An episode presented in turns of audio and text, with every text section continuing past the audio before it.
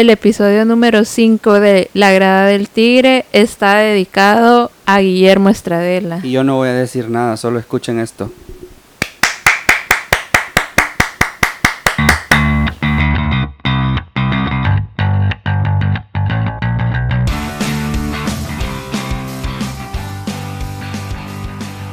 Buenos días, buenas tardes, buenas noches o felices madrugadas. Bienvenidos a Desde la Grada del Tigre. Soy René. Estamos ahora reunidos con Paulina para hablar sobre el último partido de nuestro amado Club Deportivo FAS y de un sublime Guillermo Estradela. Ya van dos al hilo. Ojalá que sean más. Bienvenida Paulina, ¿cómo está? Hola, bien, bien, gracias. Contenta por fin otra vez celebrando una victoria más del Club Deportivo FAS y bueno, fuimos a mojarnos un ratito a Sonsonate. ¿Qué tal? Como, ¿Qué le pareció las condiciones de la cancha? Porque si aguantamos un poquito de lluvia. Sí, la verdad es que no paró de llover. Tuvimos información de que llovió el día antes también y bastante. Entonces, bien, la cancha estuvo genial. Yo pensé que iba a estar encharcada o con lodo y así y la verdad es que no, desde la grada no se vio para nada así.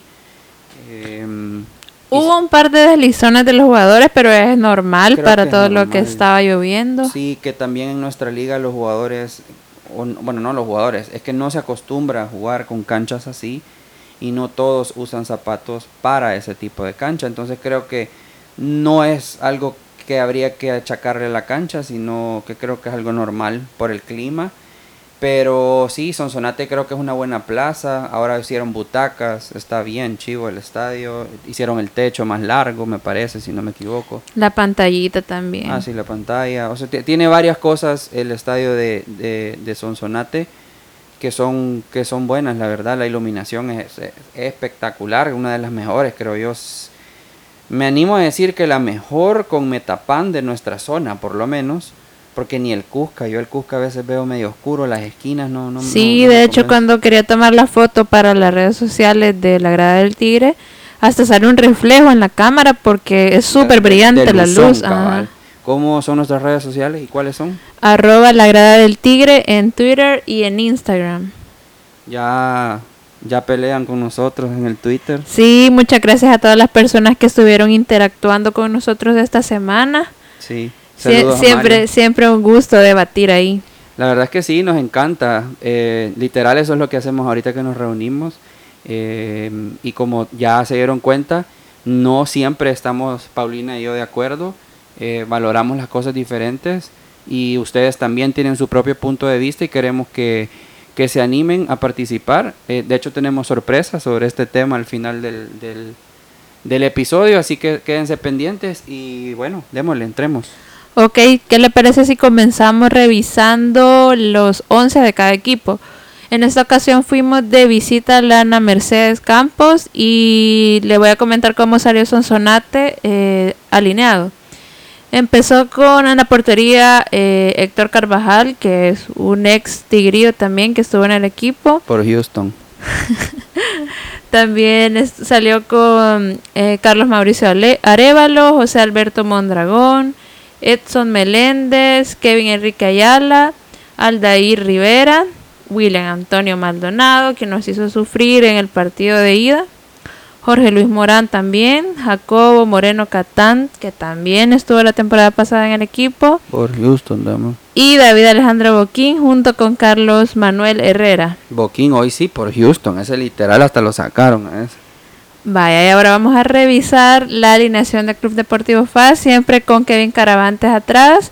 Luego la línea de cuatro con Diego Chávez, Xavi García, Mauricio Cuellar y aquí la sorpresa o la novedad, más bien porque ya, ya, sabíamos. Eh, Andrés Florejaco. Luego en el medio tuvimos a Brian Landaverde y Raúl Renderos, que es la dupla que estaba repitiendo el Zarco, que nos había funcionado muy bien el partido pasado. Luego por los lados Guillermo Estradela y Javier Figueroa, hoy sí de titular. Wilma Torres apoyando en medio y en la punta, en el ataque tuvimos a Diego Areco. Por Houston también. Así, así salieron ambos equipos para comenzar el encuentro. Y ajá, René, empecemos con... Con mi mejor amigo. No, espérense, vamos con el análisis de línea por línea. Por eso, y empezamos con mi mejor amigo. Así que déjeme empezar a mí. Es tercer juego con la meta en cero. Eh, no, no me puede negar que ahora hasta los postes le jugaron a su favor. Porque el tiro de, de Jorge Morán de tiro libre iba a ser un golazo. Y su tío no iba a llegar. Y hasta eso no jugó a favor. Así que cuando al arquero los postes le empiezan a jugar a favor, creo que tenemos arquero. Entonces, así no me gusta y todo, creo que está haciendo las cosas bien. Tres partidos a cero ya no es tan casualidad. Eso quiere decir que ya cerramos una rueda, digamos, interna de nuestro grupo sin gol.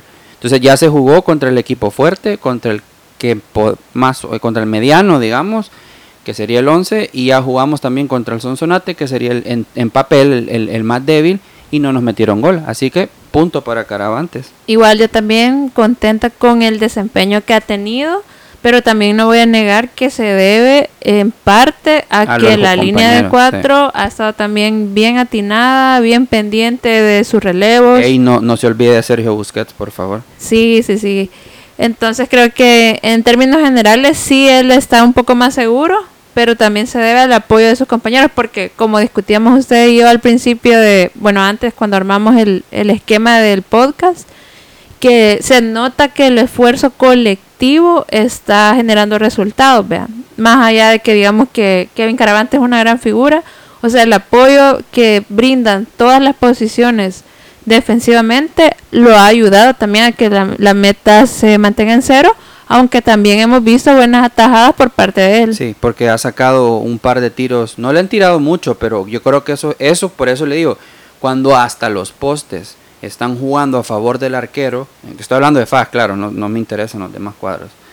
Creo que tenemos arquero porque Faz históricamente ha sido un equipo al que se le ataca poco y que cuando se le ataca va al arco, milagrosamente va al arco siempre la pelota y tiene que atajar el arquero esas poquitas veces y creo que Caravantes está empezando a, hacer lo que yo le decía que no lo miraba yo en Limeño, un arquero de equipo grande. Y ahora creo que de estos tres partidos, creo que está empezando a, como a demostrarme, bueno, sí puede ser el arquero de FAS. Y otra cosa que habíamos criticado en podcasts anteriores era el tema del liderazgo o del ordenamiento ah, dentro de la cancha. Y aquí quiero hacer un highlight que yo escuché desde donde estaba a Kevin Caravantes ordenando su barrera, ordenando la defensa.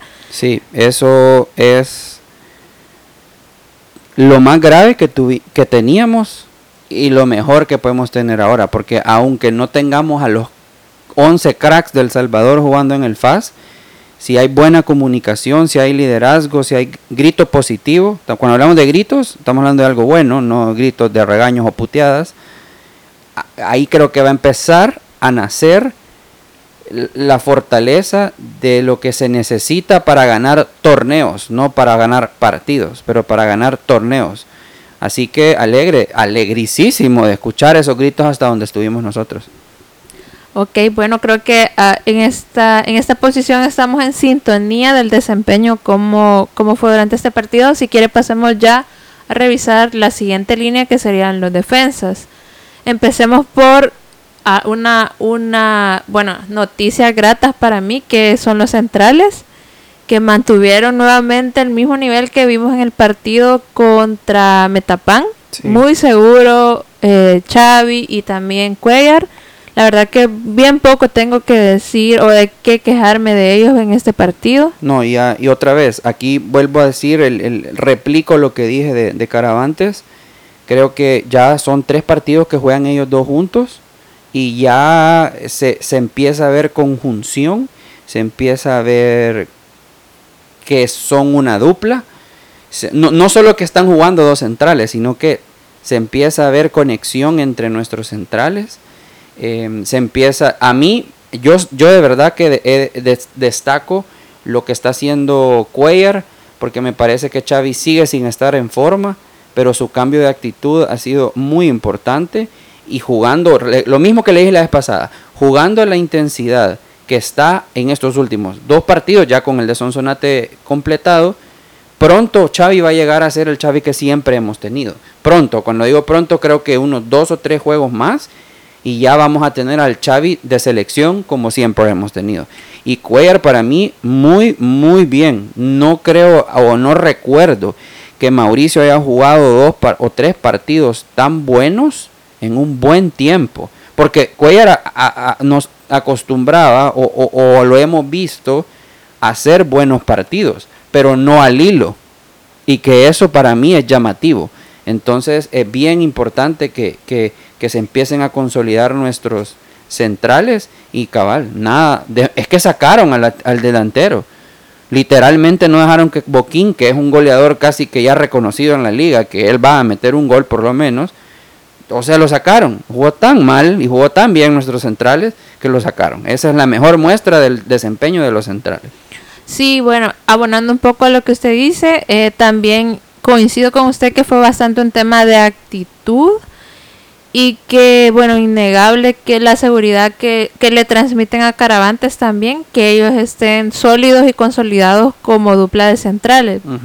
Entonces creo que también eh, aplausos para ellos. No me puedo quejar del, del desempeño que tuvieron o de lo que mostraron, porque sí se nota que de verdad el trabajo que estén haciendo se está consolidando, digamos. Sí, estamos viendo los frutos de, de, ese, de ese trabajo. Eh, esto me, me, a mí me llueve duro, literal ahí en el Twitter está, porque me llueve duro en privado, en público, en todos lados. Porque yo siempre he sido pro, pro Chávez, pro a.k.a. Pachequito. Y Pachequito por el parecido del peinado, por Dios, no es porque juegue como Pacheco, ni siquiera se parece físicamente, solo es el peinado, que ahora ya también se lo voló. Entonces ya no podemos decirle Pachequito. Eh, metió un golón pero más allá de eso, eh, defensivamente anuló y otra vez hasta sacaron a Jacobo Catán, que o, juega o jugaba, porque un ratito jugó de ese lado, lo anuló por completo, hizo varios buenos cierres, que para mí siempre le he dicho a usted, cuando trato de enseñarle un poco de conceptos de fútbol, de lo poco que yo puedo saber o que he aprendido, siempre le digo que es clave, pero clave que en una línea de, cuatro, el, los laterales cierren donde tienen que cerrar. O sea, el segundo palo casi siempre va a ser del lateral, no del central como muchos piensan. Entonces hizo varios cierres defensivos muy buenos. No, creo que no se lo llevaron ni una vez. No recuerdo un centro de ese lado. Bueno, un pelotazo así tirado porque ahí venía Chávez y me la quita y a lo mejor la tiro. Sí, pero un centro como tal no hubo. Así que muy bien Chávez. Y yo sentí flojo a Flores Jaco. Escuchamos sus declaraciones. Sí, eso le iba a decir, que, que bueno, yo también desde otros partidos que, que él estuvo, yo lo veía que así todos estábamos como a la expectativa, que todavía no terminábamos de convencernos con el trabajo de él, sobre todo porque teníamos ahí a Enríquez. Entonces es como que ni modo le tocó quedarse en la banca, vea, porque Beto se había ganado. Sí, lo sentó, cabal. Pero ahora estaba viendo, porque siempre revisamos las declaraciones después del partido, pues para tener como otra perspectiva que de pronto no se ve en la cancha. O para que la gente vea que no estamos locos también, vea, porque también si pensamos una locura no vamos a venir a decirle aquí. Sí, bueno, él confirmó las sospechas que teníamos porque él estaba comentando que en febrero se sometió a una operación y que prácticamente hasta que retornó al fútbol es que él retornó a los entrenos y a la preparación física, pues porque venía de pasar por el quirófano. Entonces, sí hay como con hay como vamos en la misma línea, digamos, o sea, lo que todos habíamos visto, pues se confirma, efectivamente él estaba un poquito fuera de forma y no fuera de forma física. E, eso otra vez, volvemos a hacer el paréntesis, cuando decimos fuera de forma no estamos diciendo que está gordo, sino que fuera de forma es de fútbol, de ritmo, de partido. A eso nos referimos con fuera de forma.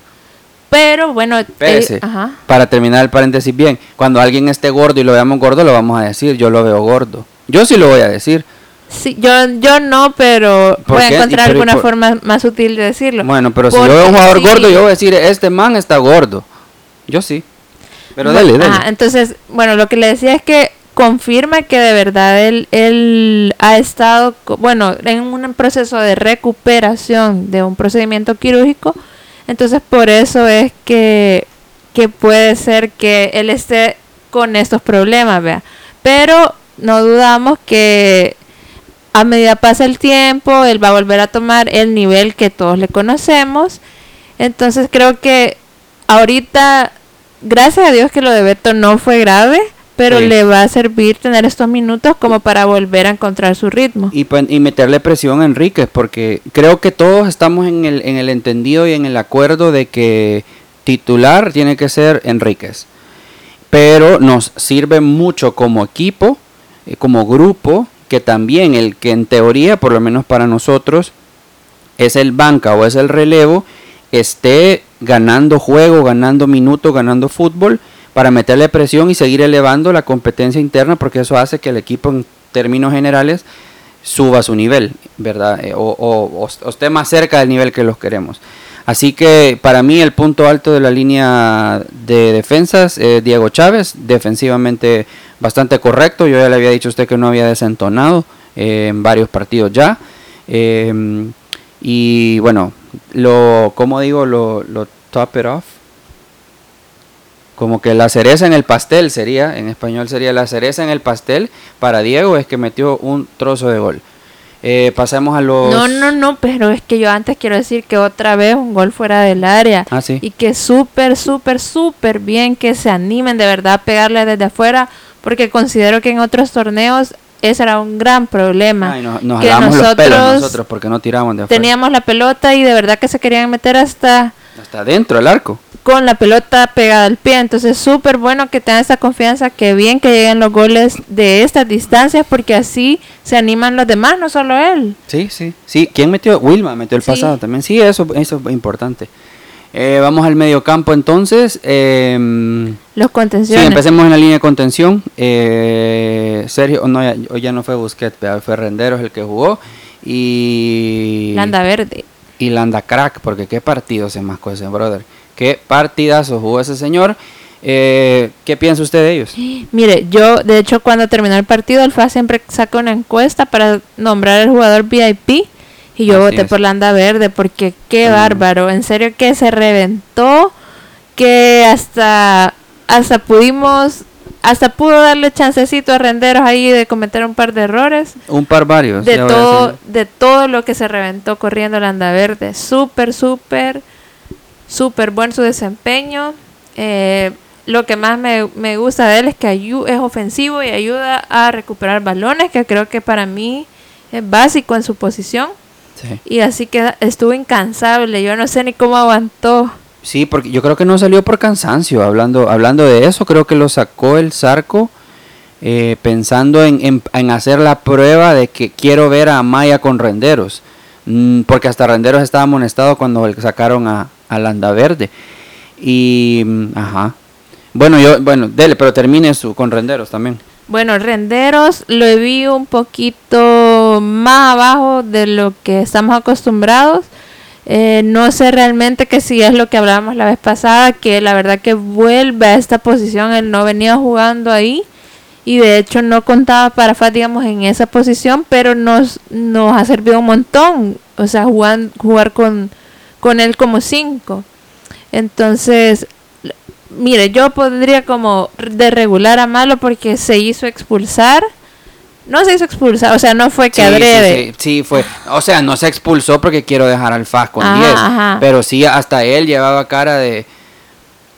De que la regué, pues. Ahí salió en la tele y todo el mundo, ay, el perro. no Ajá, sé qué". entonces esto confirmó el temor que yo tenía y que habíamos hablado en el podcast pasado de que ahora sí no, para el próximo partido no tenemos ningún central que, que quede De reserva, ajá, en dado caso se necesitara por alguna eventualidad con Xavi o con Cuellar, vea. Eso es uno. Y la otra es que para empeorar ese punto, que fue el que hablamos la vez pasada, también está lesionado Beto Enríquez, que es el, el que sería el cuarto central. El Zarco mismo lo ha dicho, porque de hecho Beto jugaba de central. Ah, Cuando, cuando empezó a tener espacio en el primer equipo, empezó a jugar de lateral izquierdo. Entonces, eh, mal, o sea, ahí creo que empezamos a ver que tenemos, o, o aún con el Zarco, que es un tipo que realmente ha demostrado que sabe armar sus grupos y sabe estrategizar lo que va a hacer, tanto de fichajes como descartes, como refuerzos, como todo eso que, que- que- que le eh, incumbe al técnico. Ahorita pasa exactamente lo que hablamos el, el podcast pasado. No tenemos cambio. Imagínense, le da gripe el sábado en la noche a, a Cuellar o a Xavi. A saber cómo vamos a hacer para jugar. La única que se me ocurre es que, es que, es que Chucky juegue de central, que una o dos veces en su vida ha jugado de eso. Porque el Verde sería un desperdicio jugar, de jugar no, no, de- no, o, o tal vez tomaría de la reserva a alguien. o tomaría la reserva. O sea, pero vamos a, a- a algo A la nuevo. buena de A la Dios. buena de Dios. Y no estamos menospreciando eh, las habilidades de los jugadores, pero es algo no probado. Y vamos a ir a probar ahí a ver cómo nos sale. Y sobre todo en un partido donde nos vamos a jugar el liderato del Pues, ah, grupo. ay, no, ni diga eso. Entonces, eh, mi valoración de, de los, de los contenciones del equipo es que Landaverde eh, está muy bien, muy, muy bien. Aparte de recuperar el balón, eh, distribuye, es el que saca al, al equipo de la media cancha. Porque eclipsa lo que hace Renderos, que yo le dejé de contar a la onceava bola perdida.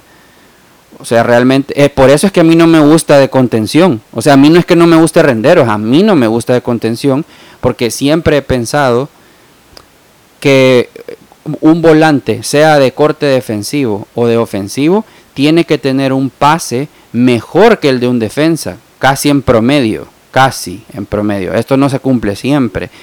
Entonces a mí las, las aptitudes y características defensivas muy buenas que tiene Renderos se pueden aprovechar más en la defensa que en los volantes porque pierde demasiadas bolas. Tuvimos la benevolencia de que jugó excelente Brian Landaverde y que el Sonsonate no carburó nada tampoco. Aún así, con todo esto que digo, vi una, o sea, él no es no no encontraba a Maldonado.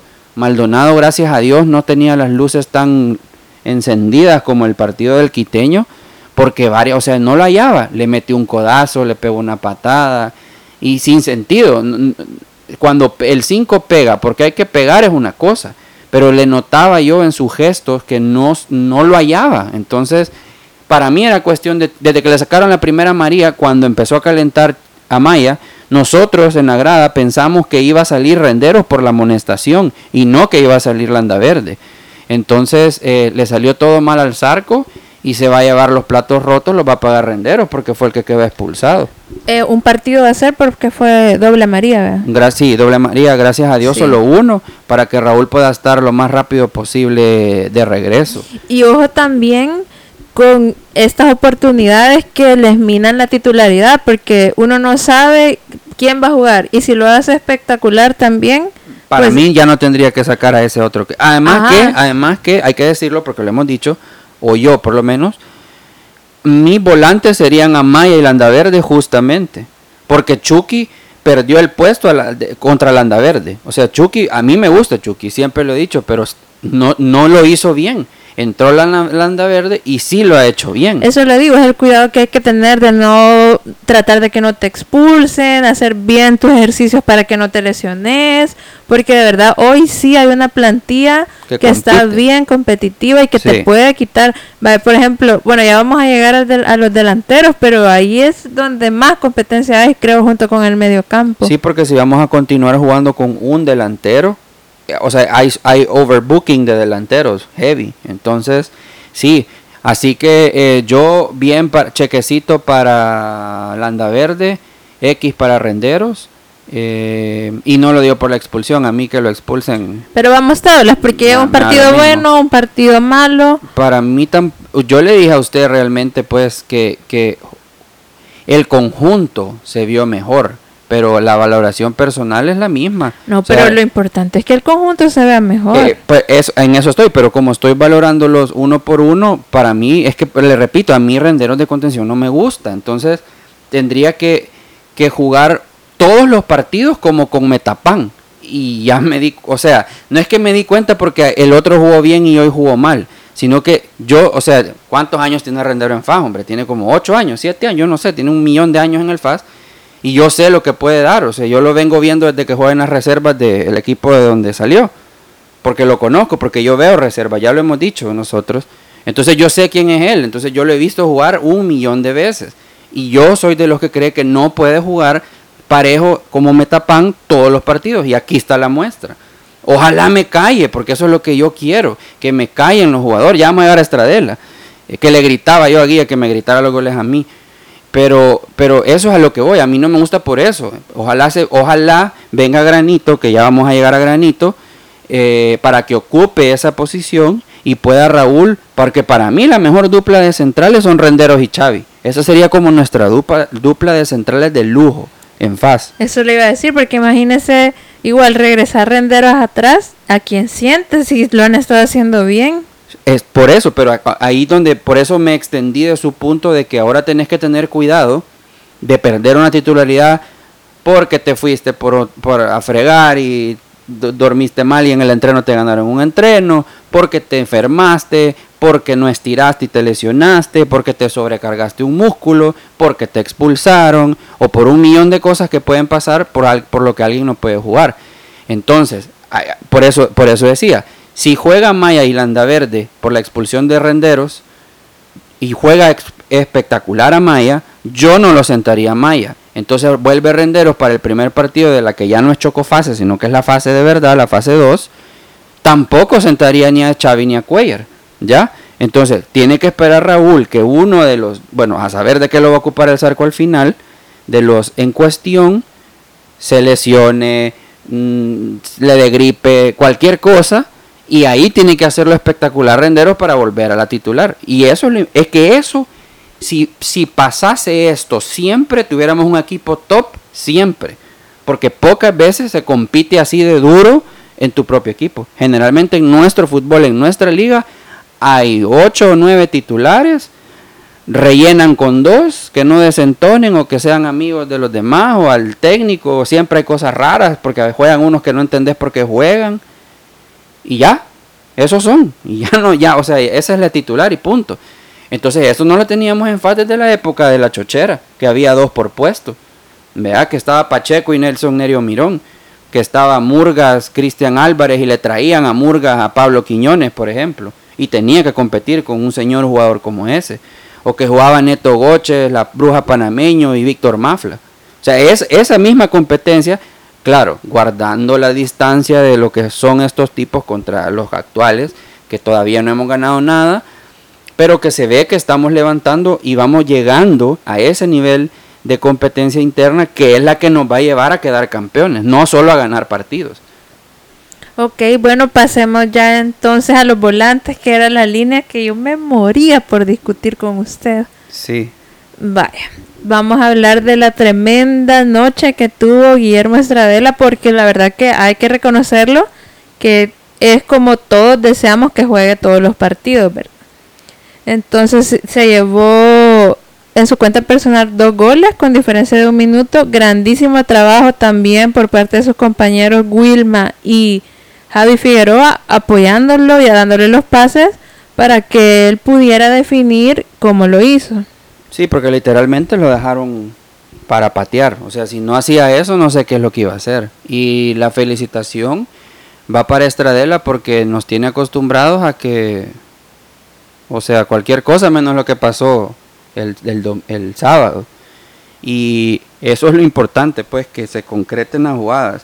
Yo, para mí, y lo digo de verdad, como tal vez un poco frío el análisis, pero real, Guillermo es un extranjero, que ahora ocupe plaza de nacional es una cosa, pero lleva ocho torneos en el equipo, lleva cuatro años en FAS, y hasta hoy le veo dos No, es que ya ha jugado dos o tres partidos buenos, Guillermo, la verdad. Pero hasta hoy estamos empezando a ver al Estradela que queremos ver, pues.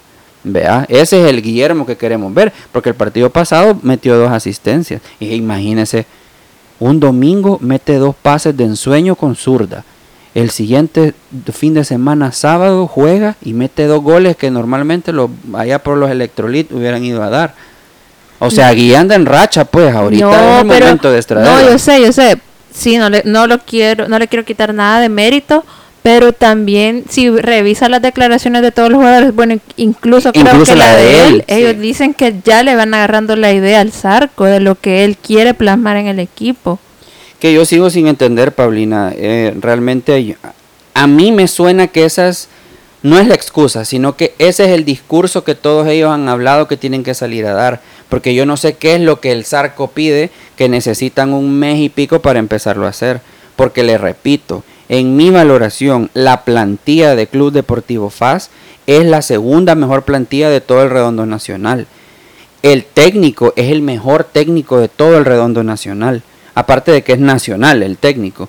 Entonces no entendería yo cómo es que nos viene a meter cuatro. ¿Cuánto nos metieron el otro día? El día que perdimos contra Metapán. 3 a 1. Vaya, gran penqueada. ¿Y el, el- el otro día? 2-0. Vaya, imagínese. Ajá. do- o, sea, un o sea, yo... Eso no me la creo, vaya, eso es lo que quiero decir. Sería chivísimo saber realmente qué es lo que ha pasado, porque algo pasó y no me vengan a decir que ya entendieron lo que el Zarco les pide, porque lo mismo que les pedía el primer partido se los piden este. Pero bueno, vamos a creerles a ellos y a mí la verdad que al final no me importa. Con porque lo- tal con que tal de que ganemos. y, no más que que ganemos, que juguemos como estamos jugando. Porque aún, por ejemplo, para mí el FAS está ganando los partidos porque los volantes como grupo están ganando el partido. Entonces, de hecho los volantes han definido los goles. Pero es que eso es lo que yo le decía a usted. Pero si quiere terminemos de, de ver porque engloba la parte de los delanteros, porque yo le decía, está recibiendo suficientes balones Areco, sí, pero yo al contrario creo que los volantes están jugando más entre ellos. Y les el- cuesta menos hacer pases en corto que meterle un buen balón que Areco cabecee, porque que no se mueve. Y mi prueba es que entró Perea y encontró mágicamente balones por un costado, balones por el otro, se tiraba atrás y jugaba, habilitó una vez a que me parece que fue Aranda, que no logró terminar en gol, le abrió otra a Guillermo, que creo que hizo un buen centro y alcanzó, no sé cómo, pero rechazó la... def- O sea, claramente tiene más fútbol el otro. Entonces para mí, Areco está mal y tiene que sentarlo. Y eso que Areco y, y- y- y Luis Rodríguez Sí. son nuestros de la fichita. Pero no, verdad, no pues. igual, Pero de, bueno, igual, de igual manera comparto eso, pero por eso le digo, Ajá, terminemos, terminemos los volantes. Ajá. Para mí, sinceramente, el jugador del partido y tanto el de este sábado con Sonsonate como el de Metapan, el jugador clave es Wilma Torres. Mm, Yo quisiera que los aficionados entiendan que el fútbol es más que solo los goles. Los goles ganan los partidos y en eso siempre vamos a estar de acuerdo porque es una realidad, más allá de lo personal que, que, nosotros, que cada uno diga. Entonces, el jugador para mí que destraba todo, que desequilibra todo, que tiene, que e- es el jugador clave, es Wilma Torres, porque hasta lo dijeron sus compañeros en el post partido, en la conferencia después del partido, que les a los defensas le genera líneas de pases que ningún otro jugador lo hace.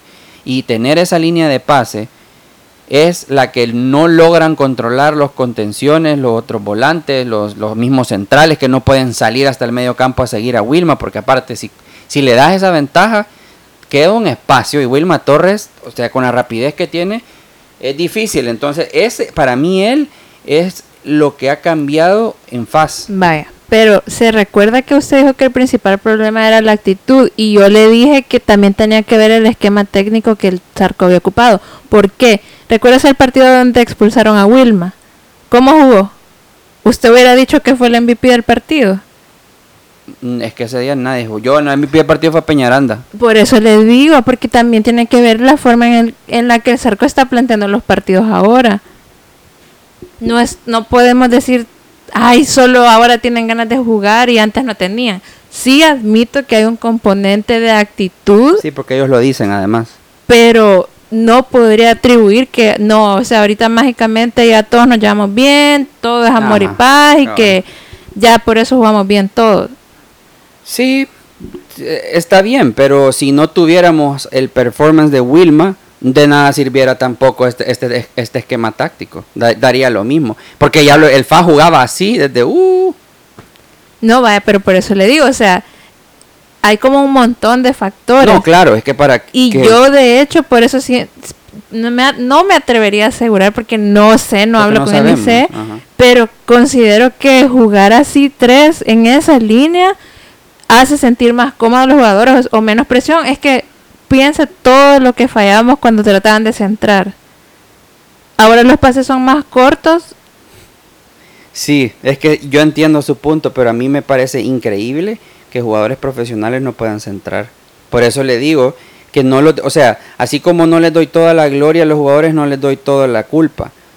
o sea, parejo, o tratando de ser lo más parejo posible. Porque para mí, un jugador, otra vez, de la segunda mejor plantilla del redondo nacional, no me puede venir a decir que no logra desbordar un jugador y meter un buen centro. Eso es lo que yo pienso. Entonces yo vuelvo al, punto. Si, si Wilma no jugara lo que juega, no sería tan determinante ni importante esa línea de tres volantes ofensivos. Porque ya la hemos tenido y con jugadores de más nombre traídos desde afuera y todo.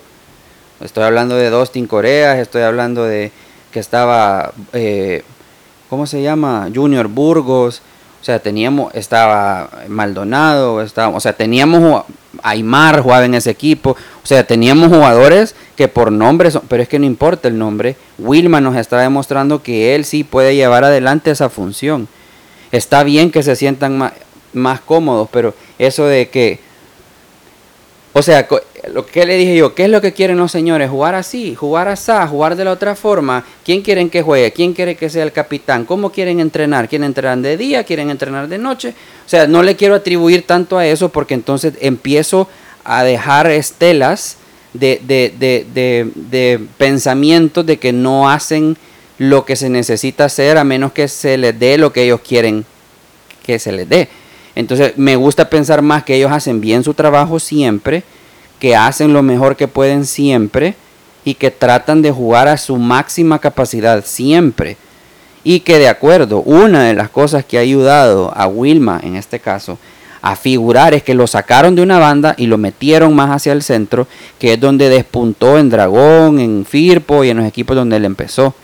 En eso estoy totalmente de acuerdo, pero por eso le digo, no me gusta llegar a ese punto porque entonces es como, ah, bueno, entonces hablemos claro si lo que estos eran que querían jugar así y hasta que el técnico se dio, entonces sí vamos a jugar. No quiero llegar a eso, pero, es, que pero es bien fácil pensarlo. No, porque yo tampoco digo que ellos tienen el control y que empujaron al Zarco para que jugaran así. No, no, no.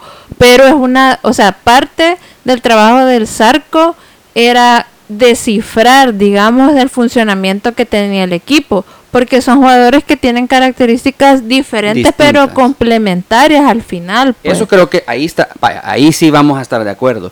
Creo que al final tiene que encontrar quiénes se complementan con quiénes para sacar el equipo adelante. Eso, ahí creo que el Zarco eh, va, va a lograr con el tiempo encontrar los jugadores más adecuados para que jueguen en FAS dependiendo también de los escenarios que se nos presenten.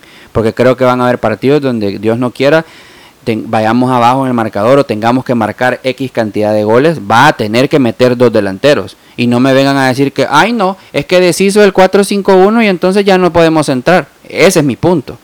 Pero ahí es donde vamos a estar de acuerdo, porque tenemos que encontrar la compatibilidad de quién con quién, de cómo, con cuándo, para salir adelante los diferentes obstáculos que el torneo entero nos va a presentar. En eso sí estamos súper de acuerdo. Bueno, pues pasemos ya a hablar de Javi. Eh, Javi, porque volvió a, volvió a jugar un gran partido. Desequilibrante. Bastante y le metió un balón de 10, o sea, de 10 puntos a Guillermo. O sea, literal lo dejó vaya Guillermo Metela. y gracias a Dios, bendito el Señor, Estradela la metió. Y le, hasta le estaba echando la mano a Florejaco también. Bastante, porque sí jugó, pude, yo lo vi correr y correr y, trataba de seguir, a la, pero lateral ese creo que era el 17, lo hizo loco todo el partido. Ayala creo que era. Muy bien, Javi, de verdad que... Y, y, hasta con la sub-20, ¿no? Ya está, ya, sí, ya está seleccionado sub-20 y lo que hablábamos la vez pasada, el mensaje que yo dejaba sobre los jugadores, que en mi caso yo lo llamo son de los míos tenemos a un, no un montón, pero ya tenemos a varios jugadores de reserva seleccionados en la sub-20, compañeros de Javier Figueroa, que, que otra vez, si el Zarco, que el Zarco ha demostrado que sí, va a empezar a ver a estos muchachos. Así que les deseamos lo mejor a los cinco fascistas que están seleccionados en la sub-20 y que despunten ahí porque si también juegan bien en reserva, juegan bien en selección, estoy seguro que el Zarco Rodríguez, de hecho hay imágenes cuando el Zarco visita a los, a los, a los reservistas y les da charlas, el Zarco los va a llamar, el Zarco los va a poner a jugar, entonces que los bichos, eh, también me pusieron queja de uno que está seleccionado que dicen que es bien agrandado, Entonces, ese también es un mensaje para ellos, no se agranden, bichos no han ganado nada, literal no han ganado ni torneo de reserva. Ustedes tienen que trabajar, trabajar, trabajar, trabajar, trabajar hasta ser el FAS campeón. Y después de ustedes sean gente que ya ganó un campeonato, trabajar, trabajar, trabajar, trabajar para irse del país y ser el próximo Darwin Serén, el próximo Cheyo Quintanilla, el próximo Raúl Díaz Arce o Mauricio Cienfuegos. Porque eso es lo que nosotros queremos y a mí me llena de orgullo cuando jugadores fascistas, como cuando se fue el Zarco al Clash, terminó siendo el capitán indiscutible por años seguidos del San José Clash o en el New York Metro Stars, no me acuerdo, ahorita ya se me nubló un poco en qué equipo jugaba el Zarco, pero sí era en el Clash, era de rojo que jugaba el Zarco. Entonces me alegra eso, entonces quiero decirle a, los bichos, que sobre todo a los santanecos, que no dejen de trabajar, que hasta que no queden campeón, no pueden descansar. Cuando queden campeón, échense unos 15 días o un mes descansando y después vuelven a empezar a entrenar como toros todos los días. Todos los días, porque eso es lo que los va a sacar adelante y los va a hacer triunfar. Hagan campeón el Facito y una vez hagan campeón al equipo de sus amores, se van a otro país a ganar cualquier cantidad de dinero y a realmente conseguir el profesionalismo que quisiéramos ver en nuestra selección cuando los legionarios vienen, vienen de regreso.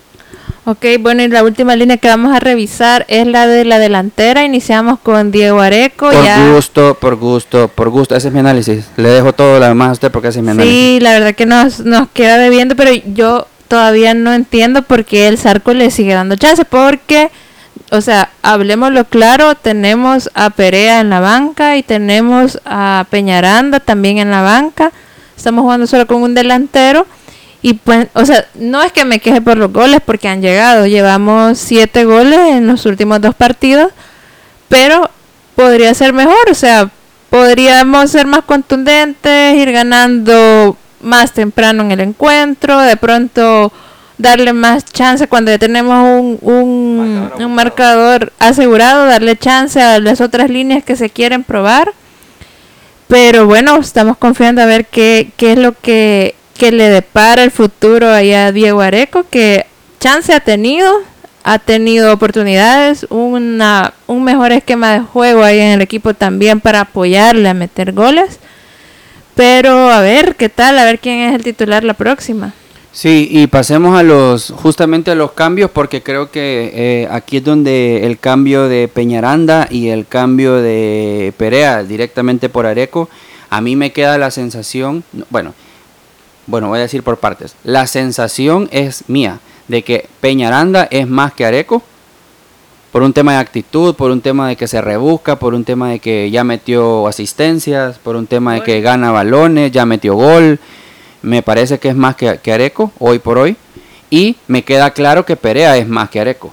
Porque inmediatamente entró Luis se vio, o sea, empezó, como le dije, se votaba por un lado, se votaba por el otro, habilitó a los volantes por fuera, empezó a jugar con, con, con, con Wilma, o sea, em, em, o con Peñaranda, perdón, Wilma ya había salido, eh, empezó a, asociarse con los jugadores que se tiene que asociar y me queda completamente claro de que el, el titular tiene que ser Perea, por simple compatibilidad y sociedades que él encuentra dentro de la cancha. Y eso me parece más importante que cualquier cosa.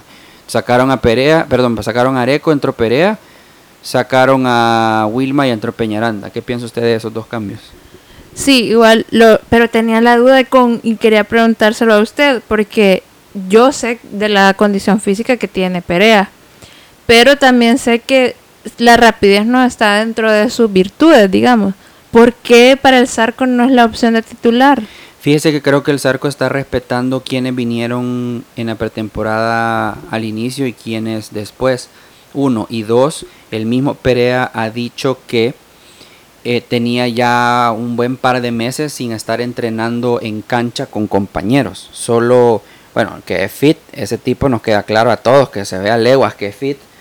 Eh, entonces, que mm, otra vez, lo que no tiene es forma de juego, no está en forma. Entonces creo que poco a poco lo va metiendo porque también creo que cada vez que lo mete lo está metiendo por más minutos. Así sean cuatro o cinco minutos, pero eso va sumando porque yo creo que aquí es donde viene. Perea sí nos ha demostrado que Perea va a ser Perea cuando necesitamos que sea Perea. En la chocofase metió un gol, vaya, listo, ya jugó. Pero que juegue poco a poco, que empiece a engranarse con los demás poco a poco. Porque a Perea lo queremos ahorita en la fase 2, en la fase de verdad y en la fase 3, que son la fase de los playoffs. Entonces, eh, creo que son el conjunto de esas dos cosas y que le quiere dar a Areco el tiempo, pues, porque también un partido no, no es, vea, no puedes matar a un jugador por un partido.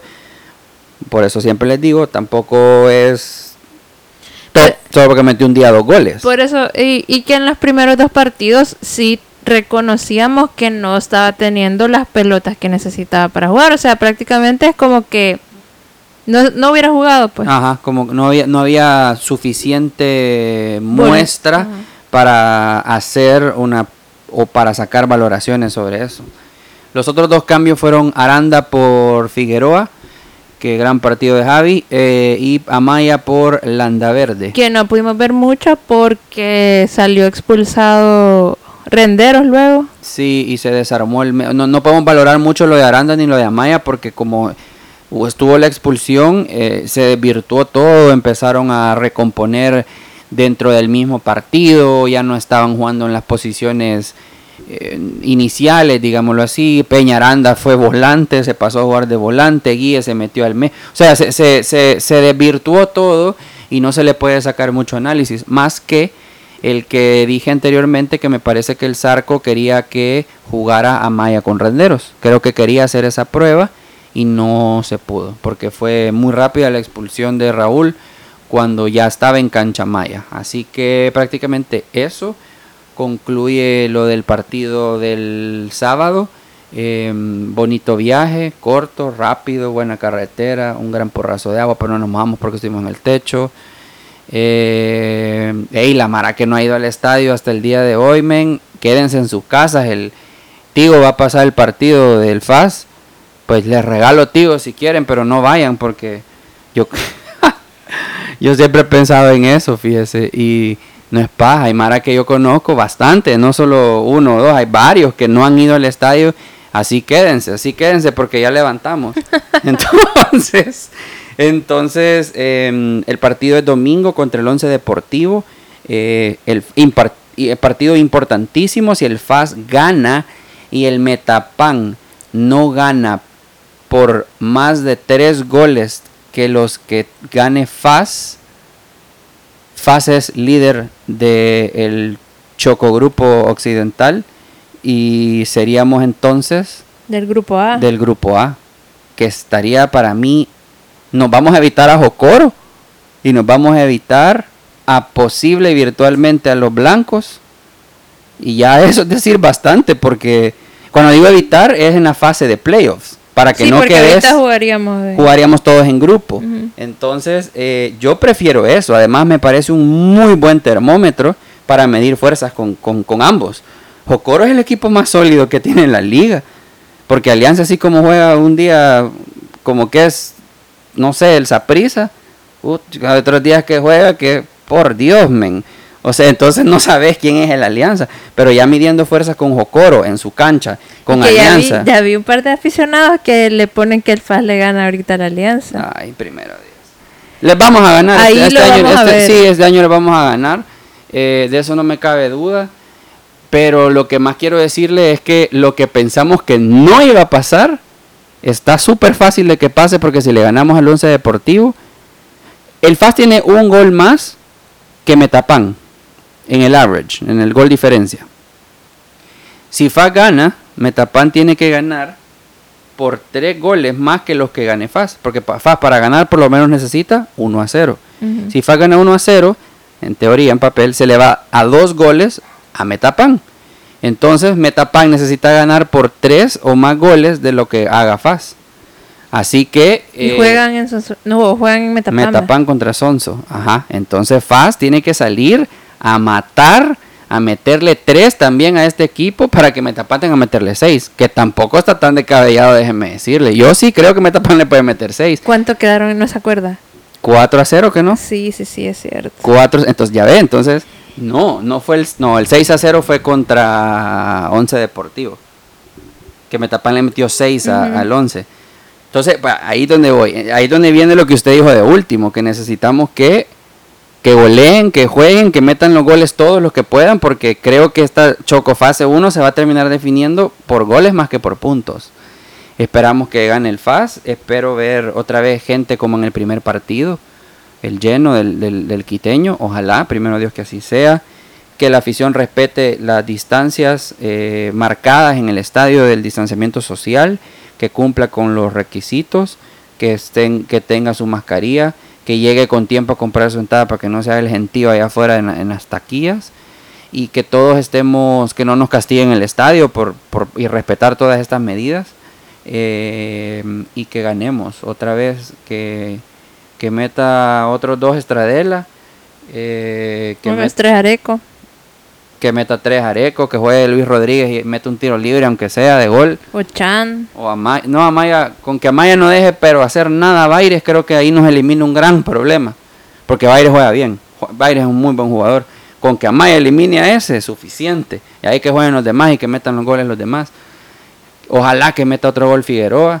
Y eso, ojalá que el domingo ganemos. ¿Va a ir o se va a poner otra vez que.? No, sí, sí voy a ir. Mm, chiripa esa que va a ir. No, sí, sí voy a ir. Mire, eh, episodio especial. Ah, sí, cuénteme, cuénteme de esa sorpresa que me quería dar. Sí, tenemos al primer aficionado invitado. Haremos un episodio extra. Todavía no tenemos un nombre para ponerle Aparte del episodio del, equipo del partido contra Once Deportivo, vamos a tener un episodio adicional con un aficionado fascista que nos visita, bueno, está de visita, él vive en Estados Unidos, em, no había podido venir por la pandemia, em, me escribió desde hace mucho, yo de hecho con él ya sabía de, que íbamos a hacer un podcast porque em, habíamos discutido esta opción en algunas ocasiones y aprovechando que está acá, vamos a hacer un pequeño cierre de fase 1 de Chocofase.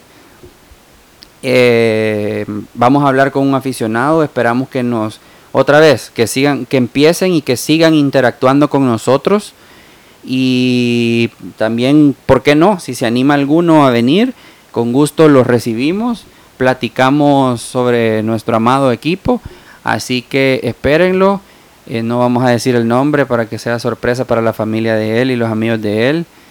Y que nada, y que la verdad es que estamos súper felices, súper agradecidos con toda, con toda la, afición que nos escribe. A veces nos escriben en privado, a mí me siguen diciendo en persona cosas. Eh, me dijo uno, bueno, la palabra, no sabes cómo me iba dando B con vos en el carro, me dijo yo. Sí, sí, ahí escríbanle a René. Cada vez que diga algo que ustedes no están de acuerdo, escríbanle, que él les va a contestar. Yo les contesto. A veces, hey, agárrenla al suave, porque a veces la Mara quiere que le conteste. Men, tengo que manejar del estadio a la casa. No, pero no se preocupen. Yo cuando lo veo le digo, hey, René, tiene ahí unos comentarios. Sí, me dice, ajá. Eh, pero sí, y también a Paulino, porque es chera, no le quieren decir, hey, aquí hay igualdad de, de género. Aquí solo porque ella es mujer, no, no digan, no, no le voy a reclamar porque es la bicha. Como no, díganle. Claro, con respeto, con respeto. Ya me han dicho, ya me han ¿En serio? Sí. ¿Le han dicho? Sí. Una vez puse un tweet que decía que la raíz de todos los males en FAS en los primeros dos partidos era que no podíamos entrar. Y alguien me puso que yo no tenía idea de lo que estaba viendo, que el fútbol no se jugaba así, un montón de cosas. Eso no lo vi, ya me voy a echar el rollo, fíjese, ya voy a, a stalkearla oficialmente a usted para, para ver. Pero eh, lamentablemente, o para bien o para mal, a eso jugaba el FAS, a centrar. Y si centrábamos mal, bueno, ahora ya no jugamos tanto a centrar, sino que a, sociedades y a pases en corto y estamos viendo el resultado. Entonces, tan loca mi amiga no está. Pero se vale el punto de vista, es, es, es, válido. Y siempre tagueen a la grada del tigre, arroba la grada del tigre, y así será más rápida la interacción con, con todos. Así que eh, doble episodio para la próxima semana pendientes de las dos. Se viene el cierre de la chocofase. Esperamos que para cuando hagamos el episodio especial con nuestro invitado aficionado fascista ya tengamos calendario de la segunda fase, que es la fase en serio, y podamos también discutir un poco cómo se ve el calendario para FAS. Así que yo ya quiero. ¿Sabe? El primer partido usted creo que ya me dio la cara y sabe con quién quiero y a dónde lo quiero. Me estoy muriendo porque sea ese partido. Yo quiero, tengo una ganas de ir al estadio. Así que mm, ojalá, voy a cruzar duro los dedos. Dios. Que así sea, nos vemos, cuídense mucho. Saludos desde la cueva del podcast y los vemos a todos o a los que puedan, los queremos ver en el estadio. Sí, el salúdennos, salúdennos, porque me han dicho que nos vieron. Pues sí, pero con ustedes sí se van a querer tomar un montón de No, fotos. yo dije salúdennos. Ah, vaya, vaya. Y pí- pídanle fotos a Paulina también. Cuídense, chao.